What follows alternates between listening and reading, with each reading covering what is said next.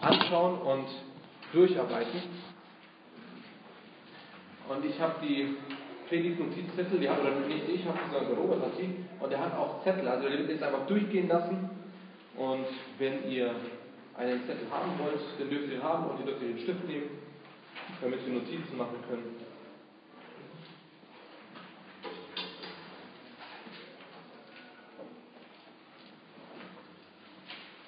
Galater 1.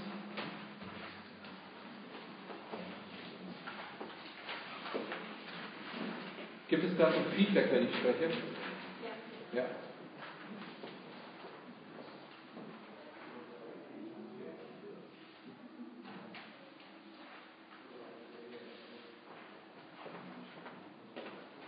Ist es jetzt besser? Okay, gut. Galater Kapitel 1, Abvers 10 und dann die bis Vers 24. Ihr dachtet euch wahrscheinlich, dadurch, dass wir erst fünf Verse, dann haben wir nochmal fünf Verse und jetzt haben wieder, nein, ihr solltet nicht immer wissen, was wir als nächstes haben. Also heute schauen wir uns 14 Verse an und gehen Schritt für Schritt durch dieses, diese Verse durch und gehen bis zum Ende des Kapitels.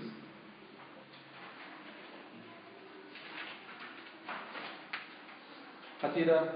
Okay, super. Dann gehen wir ins Gebet und bitten Gott, dass wir da eben gesungen haben, nochmal im Gebet. Lieber Vater, ich danke dir dafür, dass du uns Erkenntnis gibst durch deinen Geist. Ich danke dir dafür, dass du uns Jesus Christus geschenkt hast, dass er für uns am Kreuz gestorben ist, wie wir das schon am Abend mal bekannt haben und uns daran erinnert haben. Und ich möchte dich bitten, dass du jetzt uns Klarheit schenkst, dass du durch dein Wort sprichst, dass wir die Herrlichkeit Christi sehen und dass wir sehen, wie, wie wertvoll doch dein Wort ist. Ich möchte dich bitten, dass du uns hilfst, dass wir uns mehr damit beschäftigen und das besser verstehen und dass wir unser Leben danach ändern können. Im Namen Jesu bete ich. Amen.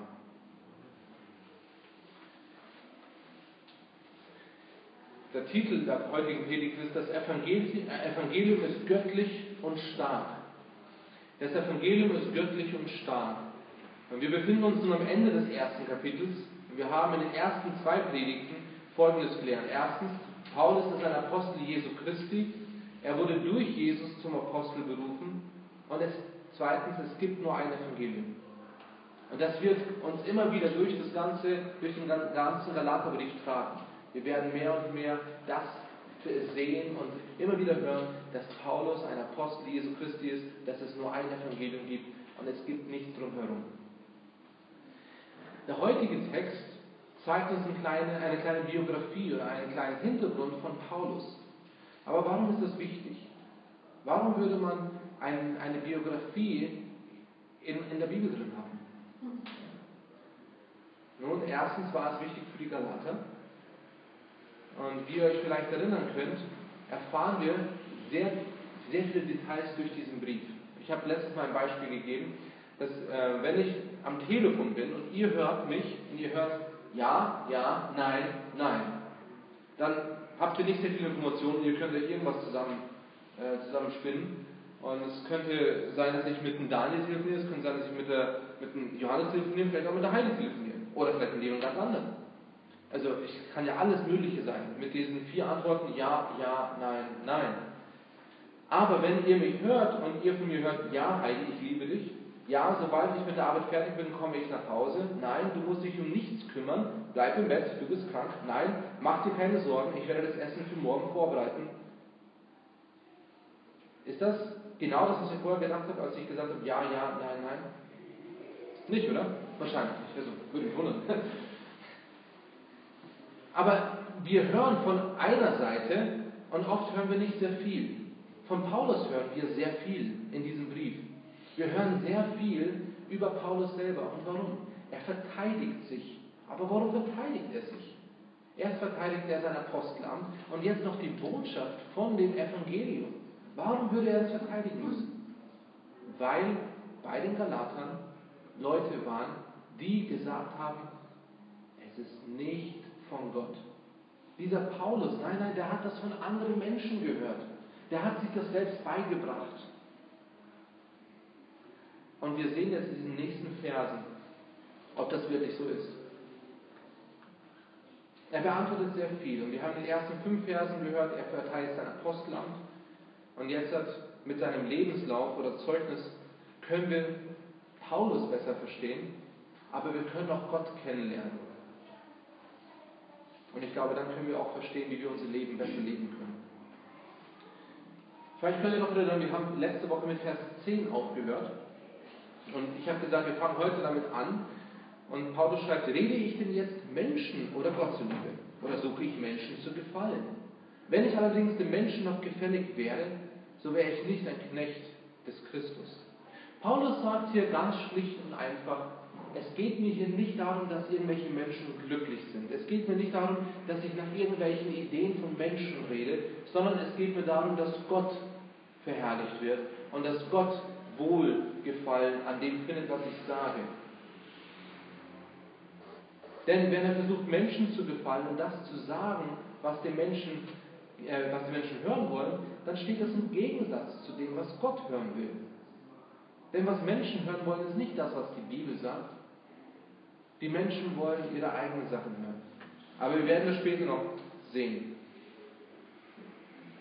Wir sehen erstens, das Evangelium ist göttlich im Staat und das Evangelium ist nicht von Menschen. Dann sehen wir zweitens, das Evangelium ist von Gott geoffenbart und drittens, das Evangelium verändert Menschen. Also wir werden noch die drei Punkte einzeln auf, aufgreifen, aber das ist, was wir uns heute anschauen wollen. Das Evangelium ist göttlich, es ist nicht von Menschen. Es ist von Gott geoffenbart und das Evangelium ist stark. Es verändert Menschen. Es verändert Menschen. Schauen wir uns den ersten Punkt an. Das Evangelium ist nicht von Menschen. Verse 11 bis 14. Und da steht, ich lasse euch aber wissen, Brüder, dass das von mir verkündigte Evangelium nicht von Menschen stammt. Ich habe es auch nicht von einem Menschen empfangen, noch erlernt, sondern durch eine Offenbarung Jesu Christi. Denn ihr habt von meinem ehemaligen Wandel im Judentum gehört, dass ich die Gemeinde Gottes über die Maßen verfolgt und zerstörte und im Judentum viele meiner Altersgenossen in meinem Geschlecht übertraf. Durch übermäßigen Eifer für die Überlieferung meiner Väter. Ich glaube, bei Vers 11 ist euch bestimmt eingefallen, was wir in den ersten fünf Versen gelesen haben. Diese Idee nicht von Menschen, nicht durch einen Menschen. Er hat nämlich in den ersten paar Versen gesagt, ich bin Apostel. Nicht von Menschen, nicht durch einen Menschen, sondern Gott. Das ist das Gleiche. Aber warum wiederholt er sich hier? Weil die Anfechter, die in Galatien Verwirrung stifteten, korrigiert werden mussten. Paulus sagte, dass das Evangelium, das er verkündigt, das von ihm verkündigt wurde, nicht von Menschen stammt. Gibt immer noch Feedback, oder? Nicht? Dann höre ich das noch. Höre ich, höre ich mich selber. Okay, gut. Das Evangelium stammt nicht von Menschen. Das bedeutet, dass die Idee der freien Gnade, wie es in der Bibel beschrieben ist, kein Konzept ist, welches von Menschen kommt. Es basiert nicht auf irgendeine Idee von Leuten. Es basiert nicht darauf, oh, wir wollen jetzt Gnade bringen, sondern das Konzept, dass es allein Gnade ist und nichts anderes, ist von Gott. Wir haben heutzutage genug Beispiele von Wegen in den, in den Himmel.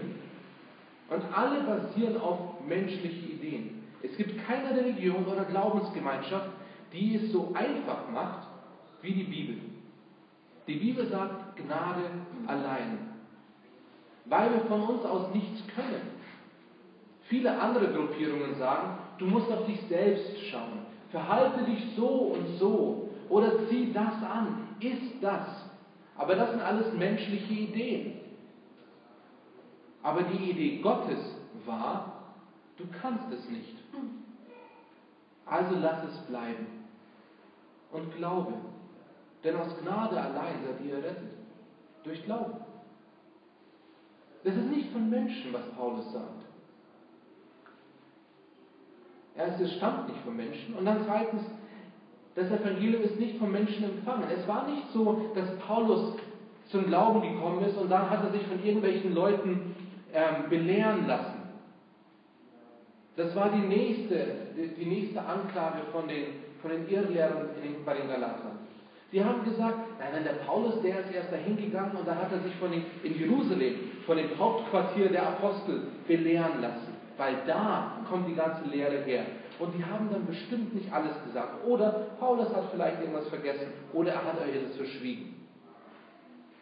So steht es nicht in der Bibel drin. Aber so können wir das annehmen, denn seine Verteidigung ist nämlich genau das.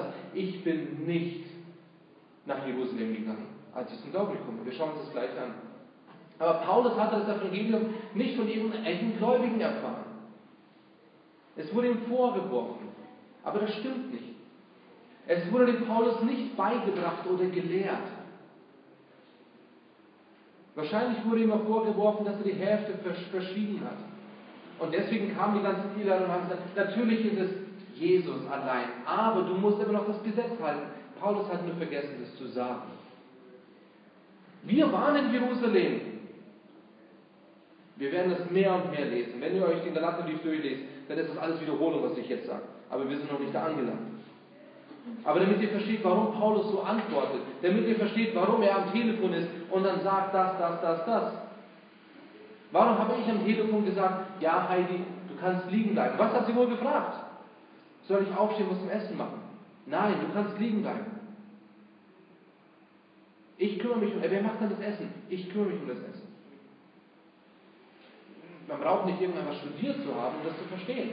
Paulus verteidigt sich hier und er sagt, es ist nicht von Menschen. Und zweitens, das Evangelium ist nicht von Menschen empfangen. Es war nicht so, dass ihm irgendjemand das beigebracht hat. Und drittens, das Evangelium wurde nicht erlernt. Ja, Paulus war ein Schüler des Alten Testaments. Er war ein Pharisäer. Aber auch hier ist es nicht der Fall gewesen, dass der Paulus durch sein eigenes Studium auf einmal angefangen hat, ah, jetzt verstehe ich, was es war. Nein, sondern, viertens, das Evangelium wurde durch Jesus Christus empfangen. Und das ist wichtig. Haltet das im Kopf. Es war der Anfang der Gemeinde. Es war noch nicht so, dass man irgendwo in Jerusalem oder in Galatien in eine Buchhandlung gehen konnte und sich eine Bibel an, äh, kaufen konnte. Oder dass man kurz mal ins Internet gegangen ist auf Google. Keine Ahnung, was ist Israel? IR? Ne, das ist Irland. Aber was auch immer das war. Man konnte sich einfach schauen, oh, die Bibel schnell auf auf Griechisch, Hebräisch, Deutsch, Englisch. Es war nicht der Fall, dass es war. Die Bibel war noch nicht mal vollständig zu dem Zeitpunkt. Nein, Gott hat durch Augenzeugen Jesu Christi, also durch Apostel, gewirkt. Und er hat so zu uns oder zu den damaligen Menschen gesprochen. Es war wichtig, dass es Apostel waren, Augenzeugen Christi. Das war eine von den Voraussetzungen, dass es ein Apostel sein kann. Er musste Augenzeuge sein.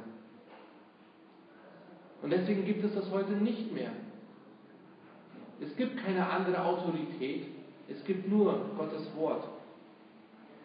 Wenn uns heute jemand sagt, ich habe das von Gott empfangen, oder wenn jemand sagt, das ist gleichzustellen mit Gottes Wort, dann ist die Frage, woher diese Autorität kommt. Woher nehme ich diese Autorität? Nicht ich, also kein anderer Pastor, Priester, Leiter, keine andere Gemeinde oder Kirche, keine andere Tradition, was wir haben als eine junge Gemeinde oder was irgendwelche Gemeinden haben als alte Gemeinden. Nichts ist gleichzustellen mit Gottes Wort. Gar nichts. Weil es menschlich ist. Sind Traditionen schlecht? Muss nicht sein. Traditionen sind Gewohnheiten, die man macht. Aber wenn diese Traditionen nicht aus dem Herzen kommen oder eine Tradition uns von Gott wegzieht, dann ist es schlecht. Aber wenn uns es zu Gott hinführt, dann ist es gut. Aber es ist nicht gleichzustellen mit Gottes Wort. Denn Gottes Wort ist Gottes Wort.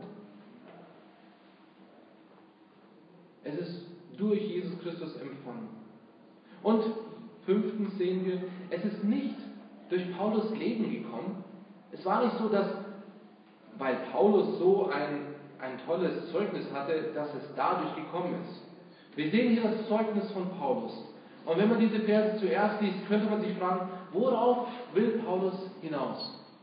Was will er hier sagen? Aber achtet darauf, wie er jetzt in Vers 13 anfängt. Also er hat gesagt, es ist nicht durch, die, nicht durch Menschen, er hat es nicht erlernt, er hat es nicht von irgendwelchen Menschen bekommen, denn ihr habt doch von meinem ehemaligen Wandel im Judentum gehört, dass ich die Gemeinde Gottes über die Maßen verfolgte und sie zerstörte und im Judentum viele meiner Altersgenossen in meinem Geschlecht übertraf, durch übermäßigen Eifer für die Überlieferung meiner Väter. Es war nicht so, dass man sagen kann, dass Paulus extra offen oder empfänglich für Gottes Wort war. Es ist genau das Gegenteil. Es ist nicht von Menschen, nicht durch Menschen, nicht selber erlernt, wie wir schon gehört haben, er hat die Gemeinde verfolgt. Er hat die Gemeinde zerstören wollen. Paulus war ein Superpharisäer. Er war der Beste. Und er sagte, überlegt doch mal, ihr sagt, dass das Evangelium, welches ich euch verkündigt habe, von mir stammt? Galater, überlegt doch mal. Ich habe die Gemeinde verfolgt. Ich wollte die Gemeinde zerstören. Ja, ich war der Beste aller Pharisäer. Man muss dazu sagen, er kannte die Tora ziemlich gut, aber die Pharisäer haben nicht nur die Tora, also das Alte Testament, als ihre Autorität gehabt, sondern noch viel mehr Traditionen und viel mehr Erklärungen vom Alten Testament. Das war die sogenannte Halach. Und dieses Halach, das war das, die Auslegungen von dem Alten Testament. Und das wurde nicht nur gleichgestellt, sondern es wurde sogar höher gestellt als Gottes Wort. Und Paulus sagt, von mir soll jetzt dieses Evangelium kommen, das macht doch gar keinen Sinn. John Stott, ein britischer Theologe, sagte Folgendes in seinem Kommentar über den Galaterbrief. Nun, ein Mensch mit solch einem Geistes- und Gefühlszustand ist in keiner Verfassung, seine Denkweise zu ändern oder sich von Menschen ändern zu lassen. Kein bedingter Reflex oder anderes psychologisches Werkzeug könnte ein Mann in dieser Verfassung ändern. Nur Gott könnte jemand dort rausholen und Gott hat dies getan. Es macht keinen Sinn, dass irgendjemand sagen würde, das war von Paulus die Idee. Das macht keinen Sinn. Und wisst ihr, es ist nicht nur, dass es früher so war, auch heutzutage. Ich habe mich mit jemandem unterhalten, er ist Christ, und er hat zu mir mal gesagt, ja, du, Willi, Neues Testament schön und gut, aber ganz ehrlich, das ganze Zeug von Paulus, das kann man nicht so ernst nehmen wie das von Jesus. Also das, was Jesus gesagt hat, ist wichtiger als das, was Paulus gesagt hat. Okay, das heißt also, die Bibel, Gottes Wort, ist einmal mehr Gottes Wort und wichtiger als das andere. Nein, das ist nicht so. Es war nämlich durch den Heiligen Geist, dass Paulus geschrieben hat. Es war nicht Paulus seine Ideen, es war nicht irgendwas von Paulus, sondern es war von Gott. Ob das Jesus gesagt hat in den Evangelien oder ob das Paulus, Petrus oder sonst wer im Neuen Testament in den Briefen gesagt hat. Also wir haben gesehen, das Evangelium ist nicht von Menschen geoffenbart. Das Evangelium ist von Gott geoffenbart. Verse 15 bis 17. Gott hatte seinen Plan sein Evangelium dem Paulus mitzuteilen, damit Paulus es weitergibt. Und in diesen nächsten Versen werden wir sehen, dass Paulus, wie wir vorhin in Vers 11 gelesen haben, nicht von oder durch Menschen dieses Evangelium bekommen hat, sondern durch Gott. Denn er hatte die anderen Apostel ja gar nicht gesehen. Aber jetzt, ich möchte etwas machen in der heutigen Predigt. Mir persönlich macht es viel Spaß. Ähm, mal schauen, wie, wie es euch, für euch sein wird. Wir nehmen Vers 15 komplett auseinander. Wir wollen Vers 15 uns jetzt anschauen, weil dieser Vers 15 eigentlich sehr viele extra Informationen hat. Und, äh, also eigentlich Vers 15 bis 17. Wenn ihr auf die Folie schaut, dann seht ihr den Vers. Und ich lese ihn euch vor. Ihr könnt mitlesen, entweder in eurer Bibel auf dem Zettel oder hier. Da steht, alt ist aber Gott, der mich vom Mutterleib an ausgesondert und durch seine Gnade berufen hat, wohlgefiel, seinen Sohn in mir zu offenbaren, damit ich durch das Evangelium unter den Heiden verkündigte, ging ich sogleich nicht mit Fleisch und Blut zu Rate, zog auch nicht nach Jerusalem hinauf zu denen, die vor mir Apostel waren, sondern ging weg nach Arabien und kehrte wieder nach Damaskus zurück. Ist ein ziemlich langer Satz. Und das hat nichts mit Deutsch zu tun, also das, ist, das war griechisch, äh, aber es wurde so übersetzt. So, der eigentliche Satz aber ist dieses hier. Als es aber Gott wohlgefiel, seinen Sohn in mir zu offenbaren, ging ich sogleich weg nach Arabien und kehrte wieder nach Damaskus zurück. Das ist der eigentliche Satz. Okay? Das ist der Satz. Die anderen Sachen geben uns extra Informationen, aber die könnten uns ein bisschen verwirren, wenn wir einfach drüber lesen. Das ist ein ziemlich langer Satz. Aber was sehen wir hier? Ich lese mal vor, als es aber Gott wohlgefiel, seinen Sohn in mir zu offenbaren, ging ich sogleich weg nach Arabien und kehrte wieder nach Damaskus zurück. Und die anderen Sachen dazwischen, das sind Erklärungen, was er eigentlich noch getan hat. Aber das ist nicht der eigentliche Satz. Und jetzt gehen wir Schritt für Schritt diesen, diese Verse durch. Gott hatte erstens Gefallen daran. Gott hatte Gefallen daran. Vers 15 fängt an mit, als es aber Gott. Es ging hier nicht darum, dass Paulus so ein guter Gesetzeshalter war oder so ein toller Mensch war oder was Tolles getan hat. Er hatte gar nichts damit zu tun. Nichts, was Paulus getan hat, hatte damit zu tun, was Gott vorhatte. Als es aber Gott wohlgefiel, als es aber Gott wohlgefiel, seinen Sohn in mir zu offenbaren. Wir sehen hier, dass es Gott nach Gottes eigenen Interesse und Zeitplan handelt. Als es Gott wohlgefiel. Gott hätte das schon viel früher machen können, oder? Aber Gott wollte es nicht. Gott wollte es nicht. Zu dem Zeitpunkt, als Gott es für richtig gehalten hat, hat Gott auch gehandelt. Und das müssen wir immer vor Augen halten. Denn oft fragen wir uns, warum ist so eine Person so ablehnend? Wir haben doch der Person schon so oft von Jesus erzählt. Warum sagt die Person immer noch Nein? Wir haben doch schon so oft für diese Person gebetet. Warum will die Person denn nicht zum Gottesdienst kommen oder mit mir Bibel lesen? Ist richtig, wir sollen dafür beten, wir sollen mit der Person reden. Aber es ist Gottes Zeitplan und Gott weiß es besser. Verstehen wir das? Ich glaube nicht. Also ich kann es nicht verstehen. Aber wir müssen glauben. Überlegt doch mal, Paulus hat die Gemeinde verfolgt und die Menschen in den Kerker geworfen. Er hat sie teilweise umbringen lassen. Er wollte die Gemeinde zerstören. Glaubt ihr, das gefällt Gott? Glaubt ihr, es gefällt Gott, wenn jemand seine eigene Gemeinde kaputt macht? Ich glaube nicht. Also warum hat Gott denn nicht vorher schon gehandelt? Ganz einfach, wir wissen es nicht. Und wir brauchen es nicht wissen. Denn was wir wissen ist, als es aber Gott wohlgefiel, da hat er seinen Sohn in Paulus geoffenbart. Und wir sehen zwei Sachen in dem eigentlich. In Paulus offenbart. Nicht nur hat er ihn errettet, sondern er hat ihn in Paulus offenbart, dass man ihn sieht, dass Jesus Christus verherrlicht wird. Aber zweitens sehen wir, Gott hatte einen Plan. Gott hatte einen Plan. Gott, dieser Gott, der einen perfekten Plan und ein perfektes Timing hat. Gott hat schon geplant, bevor Paulus geboren war. Gott hat Paulus vom Mutterleibe an ausgesondert. Wenn ihr wissen wollt, was Gott alles über euch weiß, schaut euch Psalm 139 an. Lest euch das heute mal durch. Psalm 139 im Detail. Gott weiß alles über uns. Und nun, es ging nicht darum, was Paulus gemacht hat, denn als Gott den Paulus ausgesondert hat, da hatte Paulus noch nichts machen können.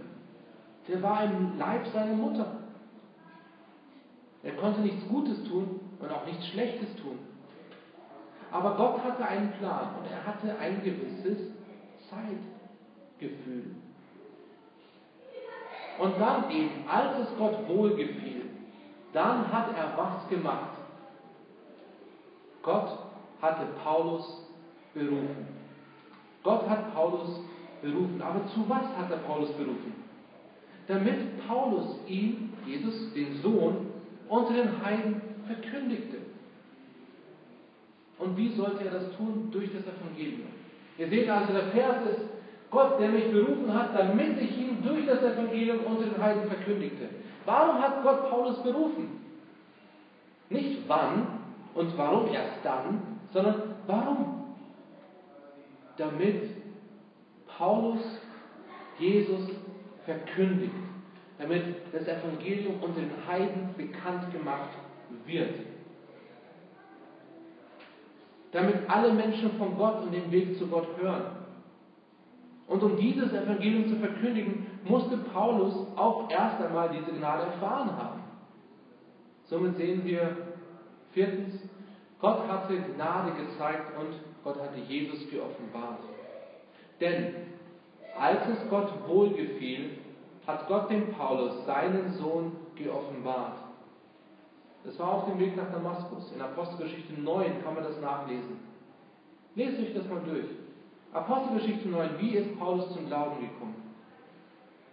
Aber Paulus hat da erstens Jesus kennengelernt und zweitens hat er dort von Jesus den Auftrag bekommen. Es ist interessant, denn Paulus kannte Jesus, er hat von ihm gehört, er hat ihn gehasst. Wenn wir uns das vorstellen, so viele Leute heutzutage, die wollen von Jesus nichts wissen. Die glauben nicht, dass es Jesus wirklich gab. Aber dann gibt es Leute, die hassen Jesus. Und das sind nicht die Atheisten. Weil ein Atheist würde nicht etwas hassen, was er, was er hasst, äh, was er nicht glaubt. Also, ein Atheist glaubt an Gott. Äh, jemand, der Gott, Gott hasst, der glaubt an Gott. Und Paulus war kein Atheist. Paulus war ein Christen- und Christushasser.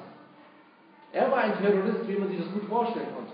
Er wollte die Gemeinden alle zerstören, alles kaputt machen. So einer war Paulus. Aber als es Gott wohlgefiel, hat Gott seinen Sohn Jesus Christus geoffenbart. Paulus hatte über Jesus gelesen, gehört. Aber er hatte keine persönliche Beziehung mit Jesus. In Apostelgeschichte 9 ist das passiert. Er hat Jesus als seinen persönlichen Erretter kennengelernt. Er hat seine Sünden bekannt und jetzt wirklich Jesus kennengelernt. Und das hat das Leben von Paulus drastisch geändert. Und nun kommen wir zum dritten Punkt, das Evangelium verändert Menschen. Verse 18 bis 24. Oder Verse 17 bis 24. Das Evangelium verändert Menschen. In diesen Versen lesen wir, was Paulus getan hat, nachdem er zum Glauben gekommen ist. Natürlich kann man das auch in der Apostelgeschichte nachlesen. Da liest man den detaillierteren Ablauf von den einzelnen Punkten, was er getan hat. Aber aus Zeitgründen und einfach damit wir schon, weil wir schon die Zusammenfassung hier haben in Galater, lesen wir das hier. Und da steht nämlich, also als er das angenommen hat,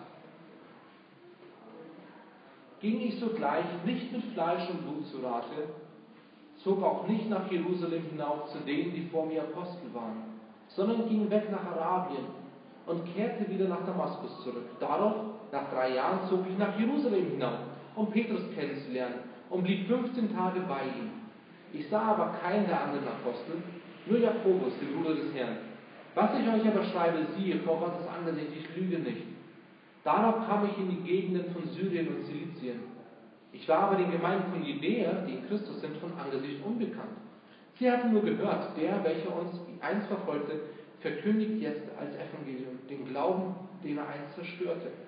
Und sie priesen Gott um meinetwillen. Paulus erklärt in Galatern, dass es nicht der Fall war, dass er nach Jerusalem in das Hauptquartier der Apostel gegangen ist, nachdem er zum Glauben gekommen ist. Als, er, als Paulus zum Glauben gekommen ist, ging er nicht nach Jerusalem, sondern er ging nach Arabien. Er ging in die Ferne. Und dann ging er wieder zurück nach Damaskus, nicht nach Jerusalem. Und dann erst, nach drei Jahren, ging er nach Jerusalem. Aber warum ging er nach Jerusalem? Um Petrus kennenzulernen. Nicht um von Petrus belehrt zu werden, nicht weil Petrus der Vorsteher, der war wahrscheinlich der, ähm, der bekannteste Apostel, aber es war nicht so, dass Paulus sagen musste, okay, Petrus, ich möchte von dir den Segen haben. Petrus, ich möchte, dass du mir alles beibringst. Nein, er war 15 Tage dort. Er wollte Petrus kennenlernen. Und außer Petrus hat er noch Jakobus kennengelernt. Und danach ging er nach Syrien und Silizien. Und er war den Gemeinden von Judäa unbekannt, zumindest vom Angesicht her. Aber was sie wussten, das soll uns zum Ende des Kapitels eine Lehre sein, sein Ruf ging ihm voraus. Der, welcher uns einst verfolgte, verkündigt jetzt den Glauben, den er einst zerstörte. Und sie priesen Gott wegen Paulus. Das Evangelium verändert Menschen. Natürlich ist es oft der Fall, dass Menschen sich selber verändern. Also einmal äußerlich verändern sich Menschen. Sogar innerlich verändern sich Menschen. Also manche Menschen werden besser, manche Menschen sehen irgendwann besser aus, manche vielleicht schlechter. Ich werde langsam grau, wurde mir gestern gesagt. Willi, du bist langsam grau. Da glaube ich schon. Du hast recht.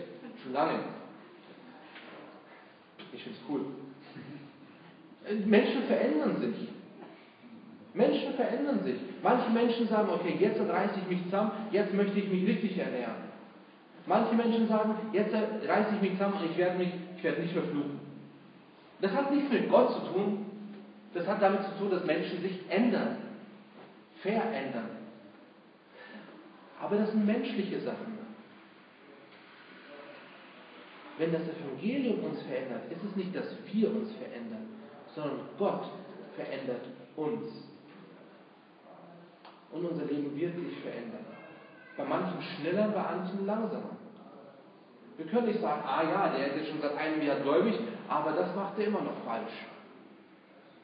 Macht es nicht. Verurteilt nicht jemanden. Ihr könnt fragen, hey, warum machst du das immer noch? Ihr könnt fragen, aber verurteilt nicht.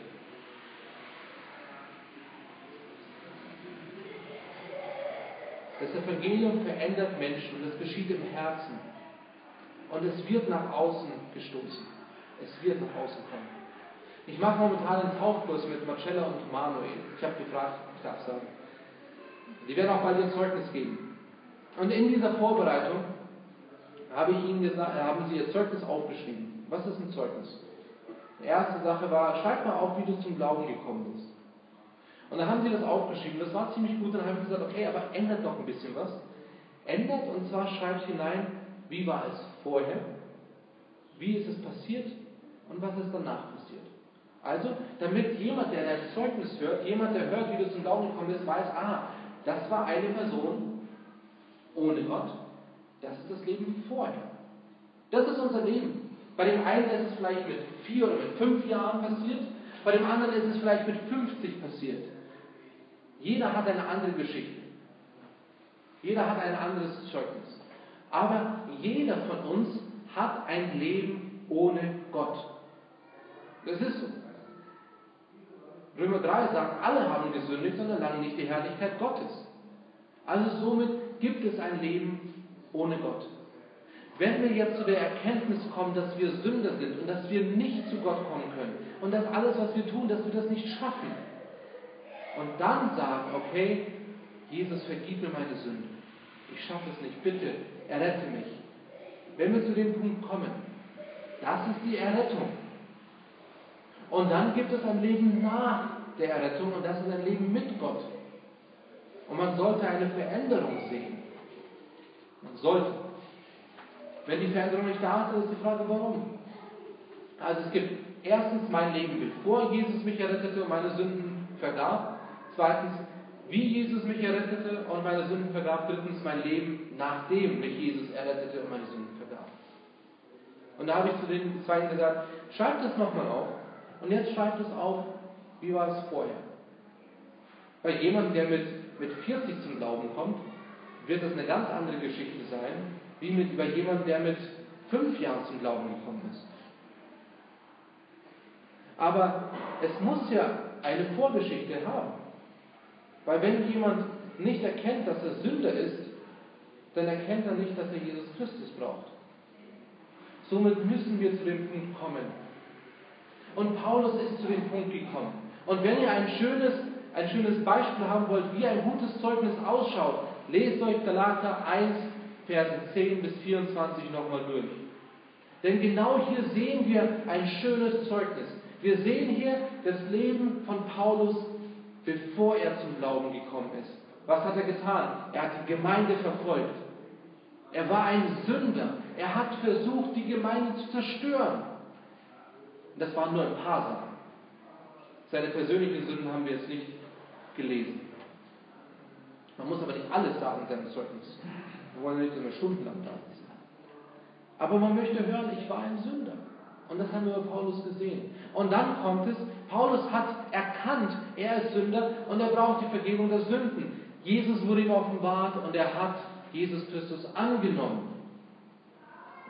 Und dann sehen wir, was er getan hat, nachdem er zum Glauben gekommen ist.